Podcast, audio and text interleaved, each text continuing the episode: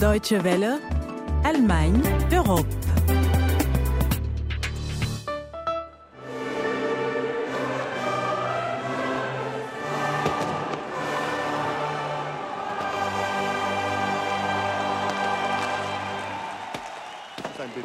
Ein wahrlich historischer Moment. Deutschland ist vereint, Berlin ist wieder die Hauptstadt dieses Landes.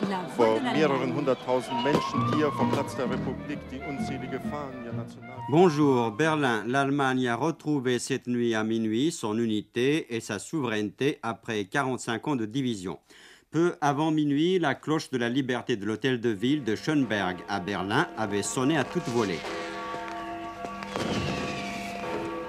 Ça y est, la cloche de la liberté, cette cloche offerte par les Américains en 1950 au peuple de Berlin-Ouest, cette cloche sonne le glas de la RDA, de la République démocratique allemande, qui n'a plus que quelques secondes seulement d'existence devant elle. Derrière elle, la RDA a plus de 40 ans d'existence et un mur, celui de Berlin, tombé à peine un an plus tôt, le 9 novembre 1989.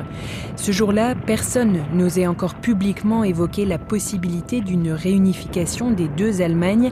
Beaucoup ne l'envisageaient ou même ne la souhaitaient pas. Pourtant, c'est bien ce qui s'est passé. L'extrait du journal francophone de la Deutsche Welle que vous venez d'entendre date du 3 octobre 1990. walk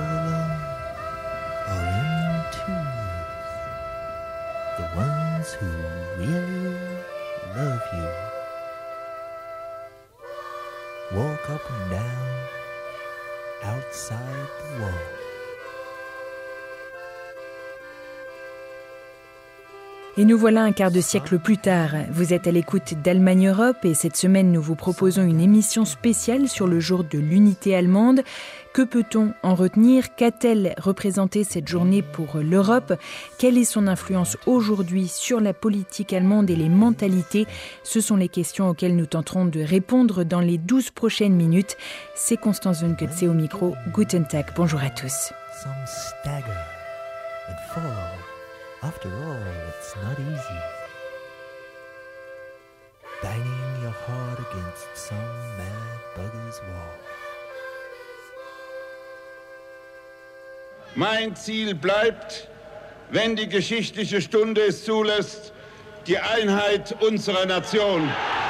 Mon objectif reste l'unité de la nation. Vous aurez peut-être reconnu la voix de Stentor de Helmut Kohl qui s'exprime ici devant une foule en liesse à Dresde en décembre 1989.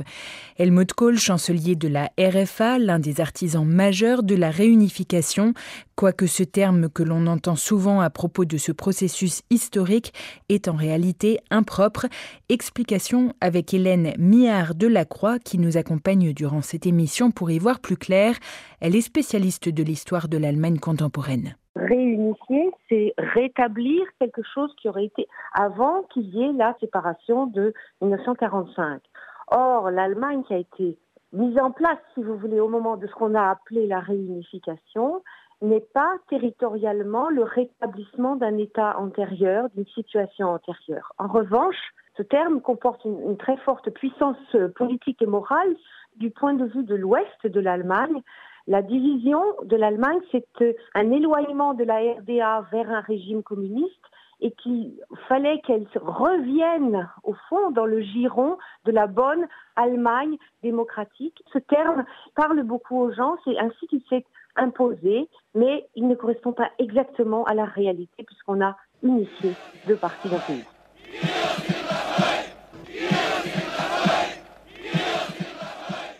Sur le chemin de l'unité, les mots sont importants. Le slogan Wir sind das Volk, par exemple, qui signifie le peuple, c'est nous, se transforme peu à peu en Wir sind ein Volk, nous formons un seul peuple.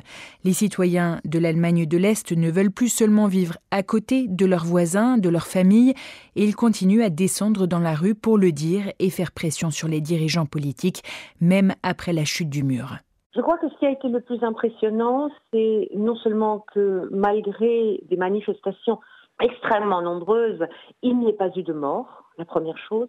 Et la deuxième chose, c'est que le processus euh, de l'intégration de la RDA dans l'Allemagne de l'Ouest s'est fait de manière démocratique. Il y a eu dans un premier temps un vote démocratique le 18 mars 1990, donnant la possibilité aux Allemands de l'Est, pour la première fois depuis les dernières élections libres qui avaient eu lieu en 1932, euh, la possibilité donc d'élire véritablement démocratiquement leurs représentants dans un parlement qu'on appelait la Chambre du peuple.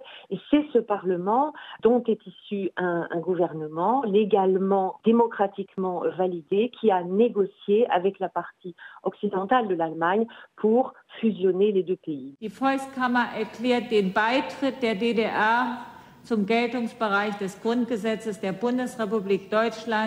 Le 23 août 1990, Sabine Bergman-Paul, dernière présidente de la Chambre du peuple, fixe l'entrée de la RDA dans la République fédérale au 3 octobre 1990. Une décision qui a recueilli une large majorité des voix. 294 députés sur 363 ont voté pour. Mit Ja haben 294 Abgeordnete gestimmt.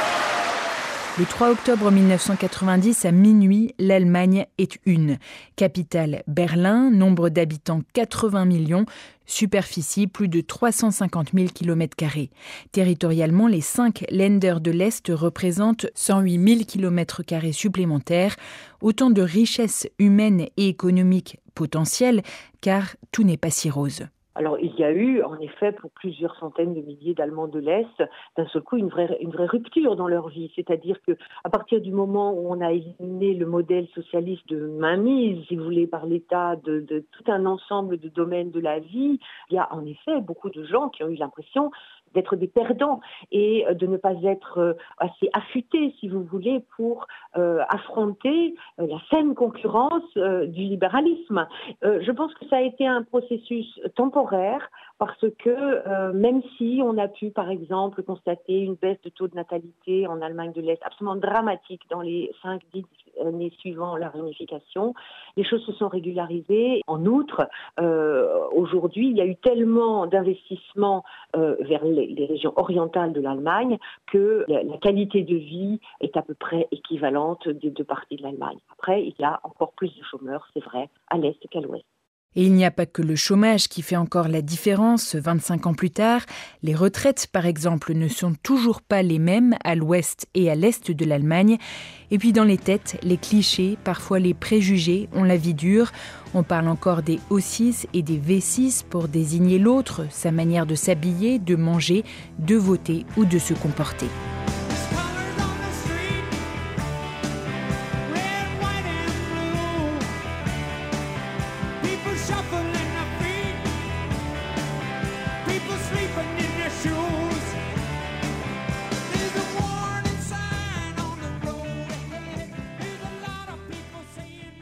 À l'époque, quelles ont été les réactions d'abord des puissances alliées, donc qui étaient US, les USA, l'URSS, la Grande-Bretagne et la France, et qui avaient encore, donc dans les années 80 et 90, leur mot à dire sur cette fameuse question allemande?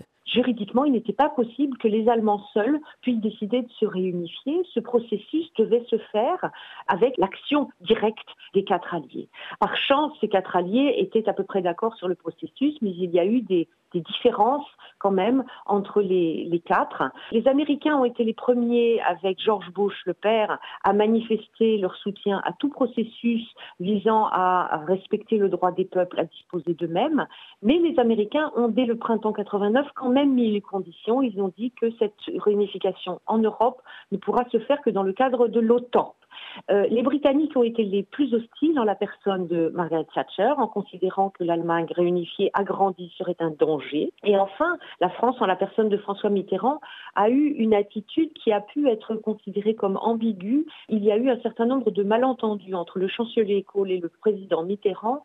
Et donc, il y a eu un peu raidissement, si vous voulez. La partie française a tenu absolument à ce que la réunification de l'Allemagne n'entraîne pas un bouleversement de l'Europe les Européens ont dit nous allons donc encadrer ce processus d'unification de l'Allemagne par un processus d'unification européenne. Et pour ce qui est de l'URSS, elle a d'abord d'autres chats à fouetter puisqu'elle doit s'occuper de ses propres réformes. Et surtout, Mikhail Gorbatchev, qui la dirige, obtient du chancelier Kohl d'énormes compensations financières. Cela rend la négociation plus facile.